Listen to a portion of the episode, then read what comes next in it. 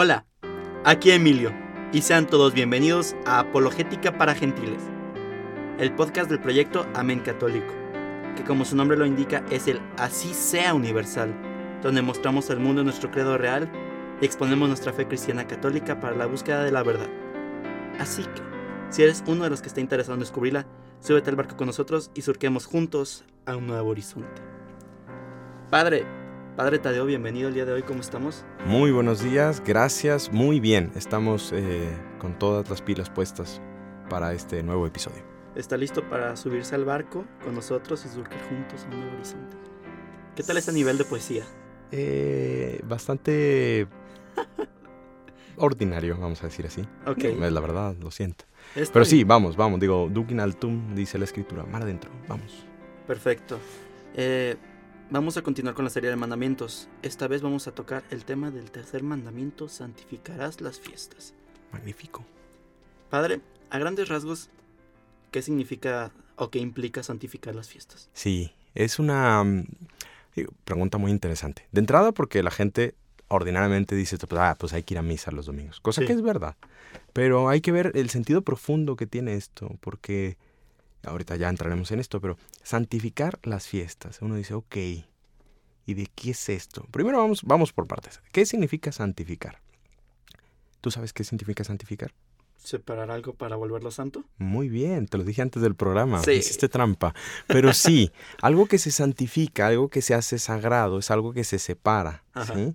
Por ejemplo, no sé, un vaso sagrado. Yo no puedo utilizar el cáliz de la misa para tomar agua ordinariamente. ¿Por qué? Porque, oye, esto es sagrado, o sea, esto se separa y solo sirve para eh, la misa. ¿no? Es algo eh, sagrado. Y entonces el- el- nos están diciendo este mandamiento, dice, oye, las fiestas, no, no, obviamente no se refiere a las fiestas, este, las bodas y demás, ¿no? Sino las fiestas, Que también, ¿no? eh, también digo, Ajá. sí, sí, sí, por supuesto, pero en concreto está diciendo, las fiestas hay que, eh, o sea, separarlas para Dios, ¿sí? Ok. Y uno dice, y, ay, entonces, ¿cuáles fiestas? Las bodas, eh, hay que separar mi cumpleaños. No, es que hay que darnos cuenta que Ajá. todos esos vienen de, o sea, ¿quién inventó la fiesta? La fiesta la inventó Dios. ¿Cómo Sí. la inventó Dios? Pues desde, desde que el séptimo día Dios descansó, ya entraremos en, en eso. ¿no? Ok.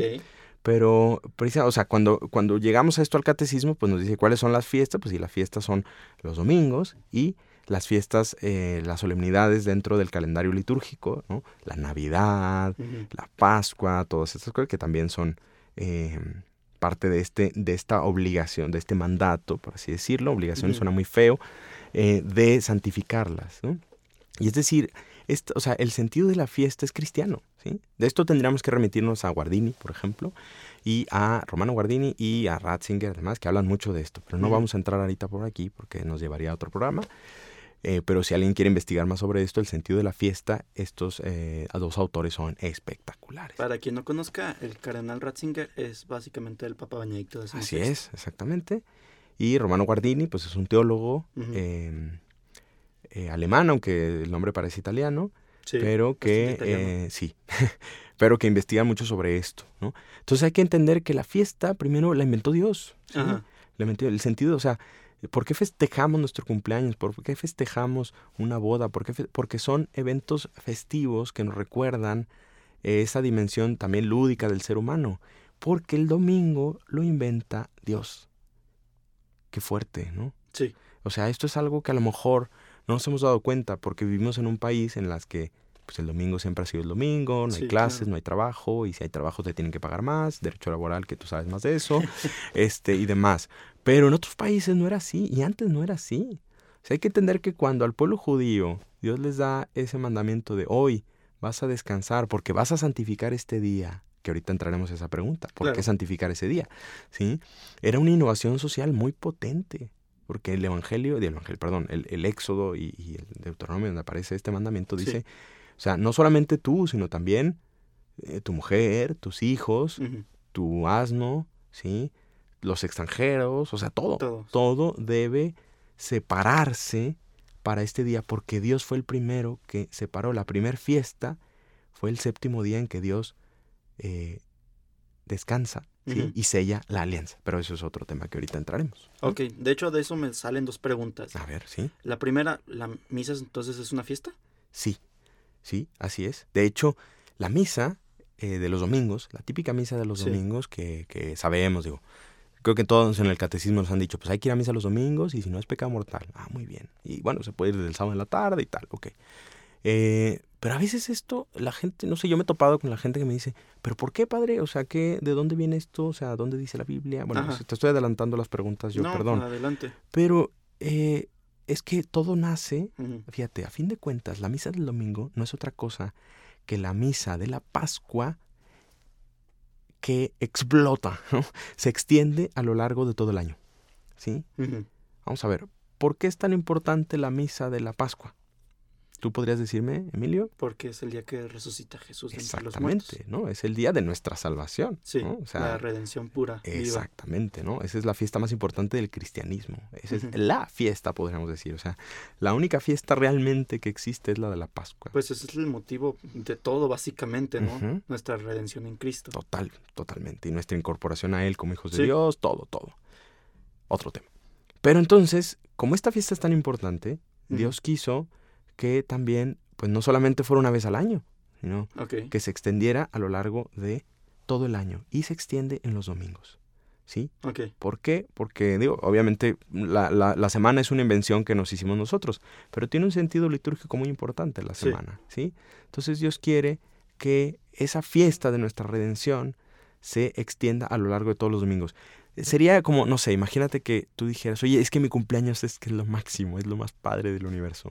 Bueno, imagínate que, que, que pudieras decir, pues como es así, pues todos los... ¿Cuándo es tu cumpleaños? 16 de enero. para que lo feliciten el próximo 16 de enero. Aunque esto, es- esto atemporal, pero, pero pues el 16 de enero pasará Ah, muchas pues. veces. Cumpleaños de Emilio. Imagínate que dijéramos, oye, todos los días 16 del mes vamos a festejar que el 16 nació Emilio. ¿Y qué día era, te acuerdas? Era martes. Viernes. Viernes. Pues todos los A viernes 9:15 vamos a acordarnos a las 9.15 de que Emilio nació. Eh, sería demasiado porque no daba tanto. Ah, lo sé, lo Sí. siento, Emilio, pero es así, Sí. ni, ni el mío, ni el de nadie. Pero el de. Dios sí, o sea, no, no, sino, no solo su, no su nacimiento, sino sobre todo el sacrificio por el que nos redimió, nos hizo hijos de Dios, por el que hemos sellado la nueva y eterna alianza. Eso, lo que estamos haciendo los domingos, no es otra cosa que extender la Pascua a lo largo de todo el año y a lo largo de todo el mundo y de toda la eternidad. Bueno, la eternidad no, porque en el mundo no estamos, pero al, al menos a lo largo de todo el tiempo que tiene esta tierra. Ok. Habló de la alianza. La alianza... ¿Qué nos podría decir de la alianza? Muy bien, muchas cosas. Ok. Pero fíjate, es, es, es ese. Es una pena que no esté con nosotros ahora Rafa, que es bastante experto en ese tema, Sí. ¿sí? Pero a veces cuando. Vamos a remontarnos al Génesis, ¿sí? ¿Te acuerdas que el Génesis aparece que Dios crea al inicio el mundo en, siete, días? Bueno, en seis y descansa uno. Exactamente. Muy Ujú. bien, pero son siete en total, ¿no? Sí. Y uno dice, bueno, ¿y esto eh, es verdad? O sea, a veces la gente me pregunta, padre, o sea, ¿sí es cierto que Dios creó el mundo en siete días? Y, y podemos decir, bueno, sí, primero porque está en la Biblia, Sí. pero obviamente no se está refiriendo a siete días de 24 horas, que eso no lo inventamos después. Eh, es un tema mucho más profundo, ¿sí? Porque eh, el texto del Génesis en el que se explica la creación, al menos la primera, pues la creación se explica dos veces, ¿eh? está repetida. La primera es un texto eh, que se le llama de tradición sacerdotal ¿eh? y que está pues compuesto quizá durante el exilio, probablemente, digo, no tenemos la certeza, eh, cuando ya está muy claro el tema de la alianza, ¿sí? Entonces lo que nos están queriendo explicar Dios a través de los autores sagrados es que la creación es una alianza que hace Dios con el hombre, ¿sí? Y para los judíos, ¿cuál es el número de la alianza? El Sheba. El Sheba, que es el 7, Siete. ¿verdad? Es el 7. Entonces el séptimo día, según la, eh, eh, cómo dividían entonces la semana, caería en sábado, ¿sí? Por eso, para los judíos, el sábado es el día de la alianza, es el día más importante, ¿sí? Y tienen todas estas prescripciones que hasta la fecha algunos viven, que desde el viernes en la vigilia hasta el sábado en la vigilia, este, pues no pueden trabajar, tienen un número de pasos, no sé qué, tal. ¿Por qué? Porque es el día del Señor, es el día que, que Dios selló la alianza con su pueblo, ¿no? Desde la creación. O sea, la creación es ese día en el que eh, Dios dice, vamos a, a, hacer este pacto contigo. ¿sí? Yo voy a crear al hombre para que el hombre pueda darme culto en este universo. ¿sí? eh, ahorita podríamos explicar todo lo de los siete días, pero creo que nos llevaría demasiado tiempo. Va a haber un capítulo específicamente para eso. Para la alianza. Pero sí, podemos decir, ¿por qué Dios descansa el séptimo día? O sea, también Dios no necesita descansar, vamos a decirlo así. Pero es una manera en que vieron los antiguos de explicarnos que Dios quiso consagrar el séptimo día, quiso santificarlo, ¿sí? Con una fiesta, la fiesta de la Pascua en este caso, ¿no? O sea, eh, están muy unidas a fin de cuentas, ¿no? Porque después Dios va sellando esa alianza, la va ratificando a lo largo de distintos episodios en el Antiguo Testamento.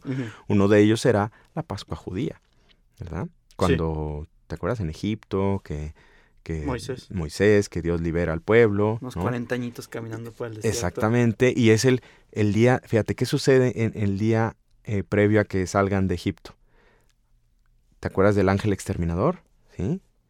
¿El de los niños? Sí, exactamente. ¿sí? Ah, que, le, que les pide que en las puertas eh, pongan sangre exactamente, del cordero, creo que para que no, del cordero, de un cordero que iban a inmolar. Sí. ¿Sí? Ese sacrificio de ese cordero se va a conectar luego, es una prefiguración del sacrificio del Cordero de Dios que decimos en la misa, sí. que es Jesucristo, ¿sí? Porque, eh, ¿qué es lo que estaba significando en ese momento? Liberación. Ok, ¿Sí? ok, ok. ¿De qué nos va a liberar el nuevo, la nueva y eterna alianza que será la misa? Del pecado. Exactamente. ¿Te fijas cómo está todo conectado? Es súper padre. Entonces, pero volviendo al tema de inicio, el séptimo día es el día en que Dios eh, santifica la fiesta, ¿sí? Eh, primero, en el caso de los judíos, es el sábado, ¿sí? Entonces, ahí, por eso el día del sábado es un día, el día de la alianza, para los judíos. Tengo entendido que también Sheba, Sheba significa alianza en sí, Sí, así es, tiene la misma raíz.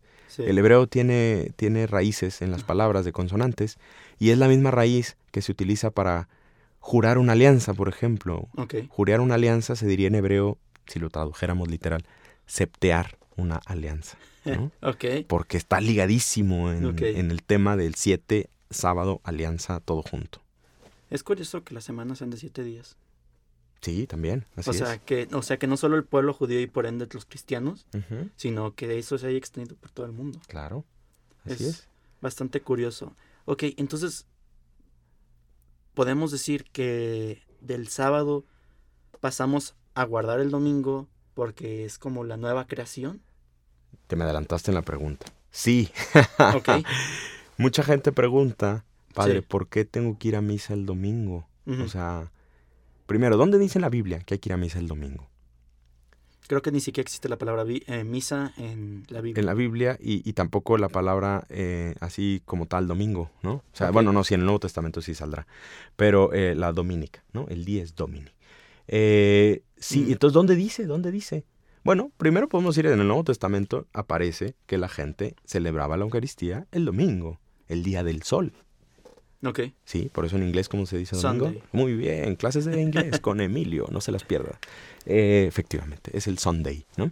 Eh, nosotros le decimos domingo porque refiere más a Domini, que en latín significa Señor, y es el día del Señor, ¿no? Pero ¿por qué el domingo y no el sábado? Si el sábado era el día de la alianza, el sábado era el Shabbat. Pues tú bien lo dijiste. Somos nuevas criaturas en Cristo. Exactamente. Hace poquito me preguntaba alguien en clase, ¿por qué Dios no por qué Dios resucitó hasta el tercer día?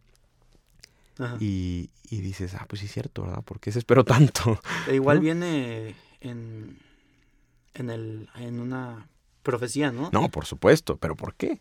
Sea, ¿por qué se esperó tanto? ¿Por qué Dios no resucitó al siguiente día si era más sencillo, no? O de una vez no morir. No sé si a lo mejor la redención se tardaba un rato, y es como loading, ¿sabes? O sea, como cuando uno pone en la este, computadora, y ¿sabes qué? Se va a tardar, hacer un render, ¿no? Por ejemplo, en los que sepan de estas cosas. A veces la computadora se tarda tres días en procesar un video, ¿no? No, no es que se, la redención se tardara tanto. La respuesta me la dio una alumna, fíjate. Eh, porque, si, ¿cuándo muere Jesucristo? El viernes. ¿Y qué sucede si resucita el sábado? Pues es el Shabbat. Ajá. Y, pero Jesucristo está sellando una nueva y eterna alianza Ajá. ¿ah? que es la de la misa, y ahorita vamos a explicar eso. Si resucita el sábado, pues no se puede, ya está ocupado. Porque ese día era el día de la antigua alianza. Ok. Siguiente día disponible, El domingo. el domingo, exactamente. ¿sí? Vaya. Y entonces, si a- la, la semana eran siete días, Dios dice, pues necesito hacer una nueva y eterna alianza, una nueva creación. Sí. ¿sí? Si la creación fue una alianza que se selló el séptimo día, Dios dice, tenemos que hacer una nueva y eterna alianza. Siguiente día disponible, domingo. Es el octavo día. Ahora, eh, aclarando, creo, ¿Sí? corrige si estoy mal, que decimos nueva creación Sí. porque somos nuevas criaturas en Cristo porque nos bautizamos Claro. En Él, básicamente, ¿no? Sí. Ya hablaremos del bautismo en algún programa. Sí, ya. Pero acuérdense que el bautismo no Mm. es lavar los pecados con agua.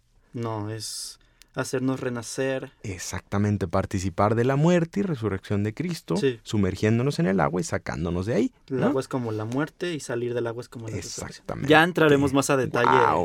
Pum. a ello, pero... Pero va, así a grandes rasgos Ajá, eso es. Pero es una nueva creación. Entonces, Mm. por eso el octavo día es tan importante. El octavo día es el domingo. ¿No? Digo, si empezamos a contar desde el domingo anterior, Sí, llegamos al séptimo sábado y siguiente domingo. sí. ¿sí? Es el día del Señor y es espectacular. Otra vez, vamos a conectarnos con la vigilia pascual. ¿Alguna vez has asistido a una vigilia pascual, Emilio? Es Posiblemente... decir, la misa del sábado santo antes del domingo Sí, en la noche. una misa larguísima. Una misa larguísima, es Sí. verdad. Muy bonita, pero sí larga. Hay fuego y todo el show. Hay fuego, exactamente. Sí. si no han ido, se lo recomiendo. Yo, ah, eh, por ejemplo, en San Pedro es espectacular esa misa, en la Basílica de San Pedro. Ok. Es que se hace una cosa. Pero bueno, el caso es que en, en el rito previsto es eh, un fuego ante, afuera de, de la iglesia y la iglesia está a oscuras. Y entonces en ese fuego, que se enciende con un pedernal, todo está muy místico, está padrísimo, se enciende el cirio pascual. Y entonces el, el, el diácono, el sacerdote, entra desde afuera con la iglesia a oscuras Con un cirio, entonces claro, re- el cirio resplandece en toda la iglesia. Imagínenselo ustedes. Se me puso la piel chinita. Sí, pero- entonces entra-. Y dice, Lumen Christi, la luz de Cristo, y todo dice, demos gracias a Dios. Y entonces conforme va entrando, se va iluminando la iglesia, ¿sí? Hasta que llega al, al don- lugar donde se pone el cirio pascual. Y entonces de repente, ¡plá! explota porque se enciende toda la iglesia y todo se ilumina, ¿no? ¿Qué significa eso? Una nueva creación. La creación anterior había sido dañada por el pecado, Sí, ¿sí? que ya hablaremos de eso también en Exactamente. algún capítulo. Y ahora, cuando llega Cristo y resucita, inaugura la nueva creación, la nueva y eterna alianza, el domingo. ¿Sí? Que bueno, del sábado en la noche ya cuenta, pero es el domingo, ¿sí? Eh, y entonces, wow, se ilumina todo y empieza la nueva creación. Y cuando nos bautizan, lo que hacemos es participar de esa nueva y eterna creación. Y cada domingo que vamos a misa, estamos volviendo a vivir, de alguna manera, ese momento de la nueva y eterna alianza. La estamos ratificando. Espectacular. Sí. Eh, ¿Cómo ves, Emilio? pues es que nos sacan del tiempo y es...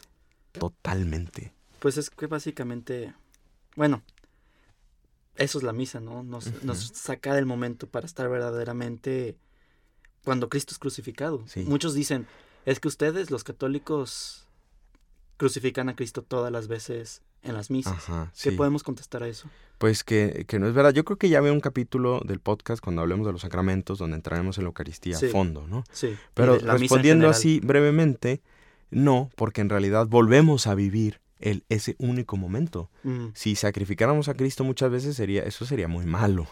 Y además sería un Dios eh, bastante mm, pirata, por así decirlo. Sí, claro, o sea, si el sacrificio se tiene que repetir continuamente. pues no es Dios. Exactamente. Pero no, el sacrificio se hace una sola vez. Lo que pasa es que Dios permite que nosotros participemos de él. Pero eso es lo que Ya lo hablaremos Sí. después. Ahorita entramos en el tema de que Dios, esa fiesta, porque Ajá. es una fiesta, es la fiesta de nuestra redención, eh, Dios nos manda, entre comillas, que eh, participemos de eso siempre que sea posible. Es lógico, ¿no? O sea, si tuviéramos, no sé, la fiesta de cumpleaños de tu mejor amigo, él espera que vaya siempre a esa fiesta, Sí. cada año. ¿Por qué? Pues porque es la fiesta de... Es que yo ya sé que él me quiere, es que yo ya sé que... Él ya sabe que yo lo quiero, eh, da igual si voy o no voy. No, claro que no da igual. Eh, pues es la misma base, o sea, no podemos decir, Cristo, yo te amo, pero no voy a estar contigo en ese momento. Exactamente. Es- ¿no? Es como incongruente, sí Ujú. decirlo, ¿no? Entonces, santificar la fiesta es darnos cuenta del sentido que tiene esa fiesta y querer consagrarla a Dios. Por eso es el momento más importante de nuestra semana, Emilio. ¿Cuál es el momento más importante de la semana de un cristiano? La misa del domingo, no hay duda. ¿Sí? Hay momentos importantes en la vida de toda Sí, claro, persona. pero el más, más importante de cada semana es el domingo. Sí, exactamente. Hay gente que dice, eh, lo más importante del día es el desayuno. Pues mm, muy bien, digo, quizá la comida más importante, no lo sé, yo no soy experto en eso. Pero si dijeron, ¿cuál es el, el momento más importante de tu semana? La fiesta. Y no la del viernes en la noche, sino la del domingo, la de la misa. Ok. Vaya. Eh, ok, esto me da para una pregunta. ¿Sí? Entonces, Cristo, al hacer una nueva alianza. ¿llega a abolir la ley y los profetas? No, no, precisamente porque es una eh, nueva y eterna alianza. Primero porque él lo dice en la Biblia, ¿no? No he venido a abolir la ley, la ley ni los profetas, sino a darles su... Eh, elevación. No. Su sentido. No. Usted que nos escucha. Ya lo sabe, ¿verdad? Claro que sí. Plenitud. Plenitud, claro. Lo tenía en la lengua. Su plenitud. ¿Sí? Y entonces, este, ahorita podemos buscar la cita bíblica para que no nos perdamos, ¿sí? Ajá. Pero esto es muy importante entenderlo, ¿sí? Porque eh, Jesucristo no vino a cancelar la antigua alianza, porque Dios no puede cancelar lo que ha hecho. Es Mateo 5:17. No penséis que he venido a abolir la ley de los profetas, no he venido a abolirlo, sino a darle su plenitud. ¿sí?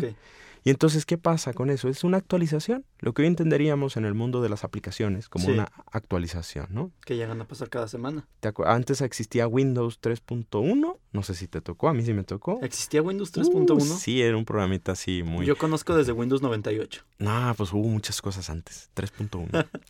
y entonces, pues ahora, después llegó la actualización de. Windows 95, ¿no? Esto fue oh, la revolución, ¿no? Porque, y, y se va actualizando, ¿sí? Imagínate que llegara a existir una versión Windows, eh, estoy haciendo publicidad, ¿verdad? No debería hacer eso. Da igual, todo el mundo lo usamos. sí. Este, Podemos decir que iOS las últimas tres semanas se ha actualizado cuatro veces. O sea, Sí, lo mismo. Imagínate que ahora llegamos a que, que nos dicen, mira, es que ya está la última versión, ya no va a haber otra actualización, es tan perfecta que no necesitamos Mm. una nueva. Jamás va a suceder. ni, en, ni en iOS, Ta- ni en Windows, tan ni en siquiera Linux. aquí en el mundo en el mundo terrenal, pues estamos Así es. aclarando eso. Pero eh, con Dios sí. Dios Ujú. dice, esta eterna alianza ya va a llegar a su actualización máxima.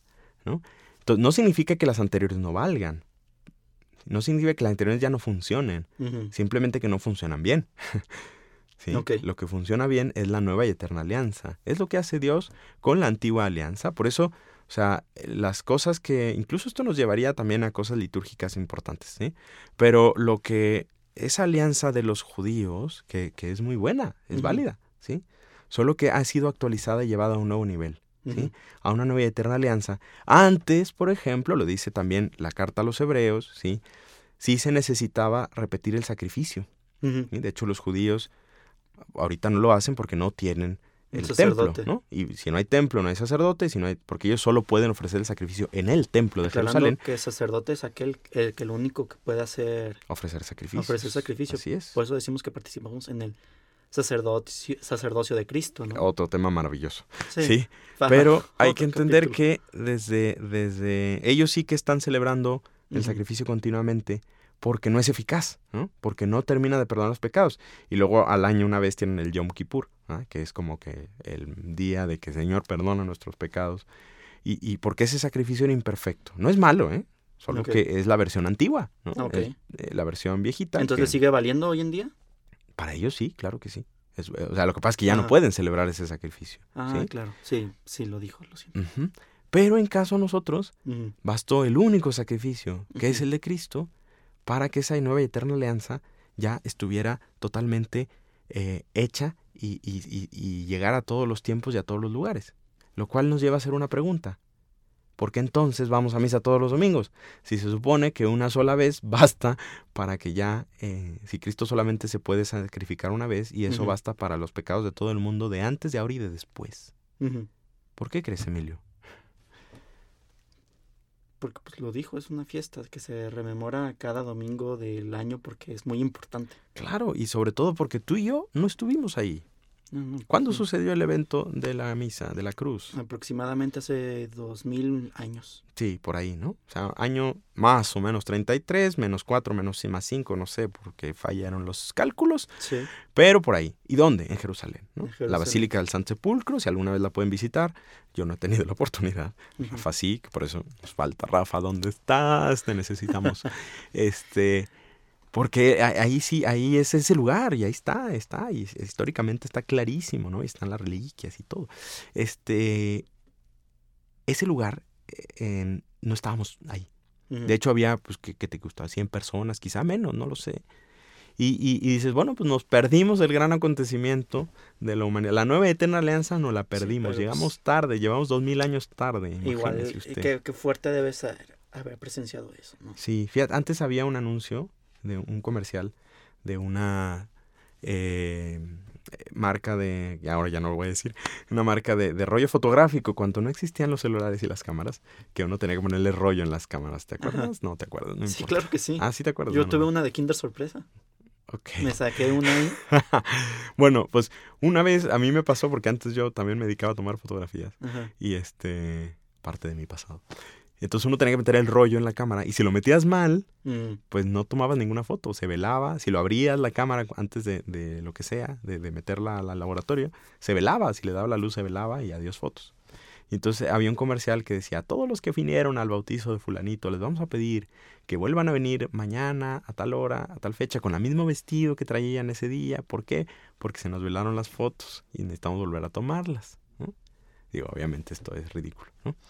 Entonces eso, eh, eh, eh, pues nosotros nos pasó eso, o sea, nos perdimos ese acontecimiento. Y Dios dice, ¿sabes qué? Como quiero que sí participes y recibas todos esos dones y esa fuerza de la nueva alianza, vamos a hacer que puedas participar de ella en cualquier momento, en cualquier lugar, como una especie de portabilidad. O sea, te voy a llevar la misa como si fuera Rappi o ah, estoy diciendo más marcas, Dios mío, este o, o Uber y lo que sea. si ya nos para quieren patrocinar. Sí, estamos dispuestos. ¿sí? estamos. Sí, estamos bien pobres. Este, eh, es como si, como una de esas aplicaciones en las que uno le manda la comida a domicilio. Ok. Bueno, eh, pasaría lo mismo. Dios nos lleva la misa, el acontecimiento de nuestra redención, hasta la parroquia y capilla más cercana para que nosotros participemos cada domingo, incluso cada día. ¿sí? Pero al menos el domingo es el día concreto. ¿Por qué? Porque es el día de la octava, el octavo día, el día de la nueva creación, en la que podemos participar del sacrificio de nuestra redención. Espectacular.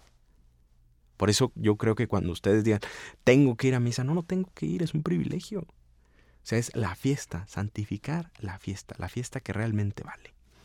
Todos los que nos escuchan, o sea, solo pónganse a pensar ese momento en el que están solos de rodillas cuando el sacerdote baja las manos sobre el pan y el vino, que ahí verdaderamente está Cristo. Ya hablaremos de ello a fondo, pues, pero pónganse a pensar que están a los pies de la cruz.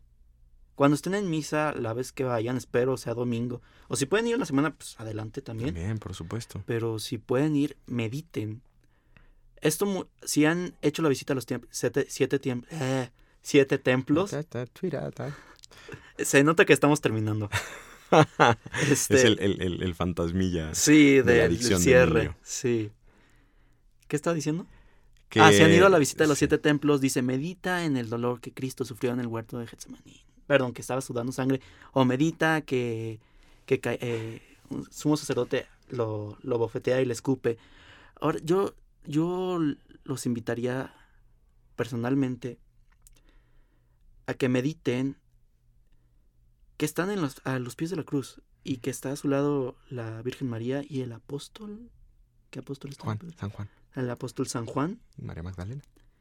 y María Magdalena están, están ahí acompañándolo, o sea, es- están ahí con Cristo vivo y están ahí, o sea, ¿qué, qué quieren que les diga? Está ahí viendo cómo muere, muere Por, por ti. ustedes, Esta es la cosa. Y no solo por ustedes, por ti. Individualmente. es una cosa. O sea, esa fiesta, esa gran fiesta es para ti. O sí. sea, obviamente es la fiesta de Cristo que, que da la vida por nosotros. Pero hay que entender que yo estoy invitado personalísimamente. sí. No voy, a- no soy la humanidad que va. No, soy yo. Porque el sacrificio de la cruz, esa alianza, Dios la quiere hacer con la iglesia, pero también contigo. Que no se nos olvide esa relación personal de la del segundo mandamiento que ya hablamos. Pero bueno, Emilio, hay una cosa que antes de que nos empecemos a cerrar, que también este mandamiento incluye las fiestas, algunas fiestas que no son misas de domingo. Ok. ¿sí? Digo, para que quede claro así ya en términos prácticos. Digo, como son la Navidad, eh, como son obviamente la Pascua. Digo que si cae en domingo. pues sí, sí, sí, como son el Corpus Christi. Antes no caían en domingo y a veces precisamente por- porque la vida de las ciudades ha sido complicada y la gente que vaya a misa eh, como precepto eh, un miércoles es complicado, eh, algunas fiestas se han trasladado al domingo en algunos lugares, por ejemplo la Epifanía. ¿no? Sí. La Epifanía es el 6 de enero y en el Vaticano se celebra el 6 de enero. Pero en algunos países como el nuestro se mueve al siguiente domingo. ¿Por qué? Porque el 6 de enero a veces cae en martes, en viernes y es complicado. Ujú. Pero siempre hay algunas misas que se llaman de precepto, que la iglesia sí dice, oye, esa sí tienes que ir. Y por lo general en cada conferencia episcopal, en cada país, definen cuáles son. Sí, aquí me parece que en México tenemos cuatro. Eh, la Navidad, ¿sí? El Corpus Christi, la misa obviamente de la Pascua y eh, la Virgen de Guadalupe, por supuesto. El 12 de diciembre. Así es. Para, para nuestro país es precepto, para otros países no lo es. Pero para nosotros sí, porque creo que es evidente, porque es que es la fiesta de la Virgen para México, por supuesto. Entonces digo, también a eso se refiere con esas fiestas, ¿no? Ok. En otro episodio será muy importante, quizá podemos hacer ahorita el adelanto como en las series. De hecho, ¿no? No con eso iba a concluir. Ah, bien. haciéndole una pregunta. Sí, No para que la conteste ahorita, sino en el siguiente episodio. Y dejarlos como picados. ok. A mí también, porque me cuesta no contestar ahorita. Eh, no se preocupe. Bueno, sí, preocúpese. Para hacerlo más emocionante todavía. A ver. ¿Qué se debe evitar hacer en domingo? ¿Qué sí se puede hacer? ¿Y qué tiene que ver con Jesús y la nueva alianza? Lo pones muy feo. Ah, bueno, No se trata de evitar hacer cosas el domingo, bueno, Pero sí es cierto, el mandamiento, como de la parte práctica, dice hay cosas que es bueno evitar y cosas que es bueno hacer. Por supuesto que ir a misa. Pero aquí entra el, tema, no lo respondo, simplemente que va a entrar el tema del descanso. Una maravilla. ¿A quién no le gusta descansar, por el amor de Dios, Emilio? A mí me encanta descansar. yo digo que cualquiera, pero hay que saber diferenciar qué es el descanso. Ah, exactamente, porque el día del Señor es también un día de descanso. De eso podemos hablar el próximo episodio de este podcast. ok, chicos, Apologética para gentiles. chicos, soné como, como señor, ¿verdad? Eh, pues sí, eres un poco señor Emilio. Sí, me dicen eso, que tengo un nombre de viejito. Bueno, Me lo han dicho, eso ya, eso y que aparento otra edad que no, que no, no tengo realmente. no se pierda, aquí no te podemos ver, pero no se pierdan eh, poder ver a Emilio en, en alguna vez, ¿eh? O sea, si quieren buscarlo, búsquenlo para que lo puedan conocer. Sí, si quieren mi Instagram personal es arroba emilio VLPZ. Muy bien. Ahí si quieren cualquier cosa estoy completamente para servirles. Agradecemos a Cabina por la producción, a Maya Ruiz por la producción dentro de Cabina, al Padre Tadeo aquí por acompañarnos, a todos ustedes que nos escuchan. Y un- cada episodio vamos a mandar saludo a una persona distinta. Ok, muy bien. Esta vez vamos a mandar un saludo a Eric Castro, Ajá. que nos comenta y participa mucho en Facebook, Muchas gracias, Eric. que nos dice que era protestante. Ah, y hace 16 años se convirtió al catolicismo y algo, un mensaje muy claro que nos dejó fue, no tengan miedo de gritarle al mundo que son católicos, bien. que esta es la verdad y llevar la palabra de Dios Sí. con base Pero no porque seamos egoístas con la verdad. No, no, no. Queremos llevarla a todo el mundo, que es Jesucristo en el fondo. Todo el mundo es... Pues todo el mundo, ¿verdad? Así es. Básicamente. Quédense para la próxima, amigos. Un saludo a todos, un abrazo fraterno y que estén... Que nos sigan nuestras redes sociales. Ah, claro, sí, las redes sociales. Twitter, arroba, amenctc. Muy bien, lo dije bien. Este, Que no está Rafa, yo creo. no, no está Rafa, pero pues lo va a escuchar. Así es. Y pues hay que hacer que venga el siguiente. Sí. Hay que intentarlo Sí, si quieren. escríbanle a Rafa y díganle, Rafa, te queremos en el podcast. Pero bueno. Tan siquiera en Facebook para hacérselo llegar y hacerle presión psicológica siquiera. En Instagram nos pueden, en Instagram y en Facebook nos pueden seguir como Amén Católico. En Instagram estamos como Amén.católico. En Facebook, literal, Amén Católico. También tenemos YouTube para que nos sigan y puedan ver nuestros videos cada que subimos. Y el podcast ya saben que aquí nos pueden escuchar cuando ustedes quieran, donde ustedes quieran. Y si les gusta, compártanlo. Si creen que llevamos un mensaje bueno, compártanlo. Si ustedes quieren compartir el mensaje y les da pena o algo, por medio de nosotros, con todo el gusto del mundo, compártelo. Saludos y hasta la próxima. Un abrazo y que Dios los bendiga. A todos.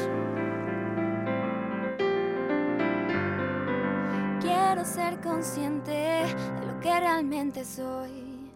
Espero darme cuenta del camino al que yo voy. Despierta, ábrete a la realidad y encontrarás tu libertad. Encuentra, es posible, solo hay que buscar y así llegar a la felicidad.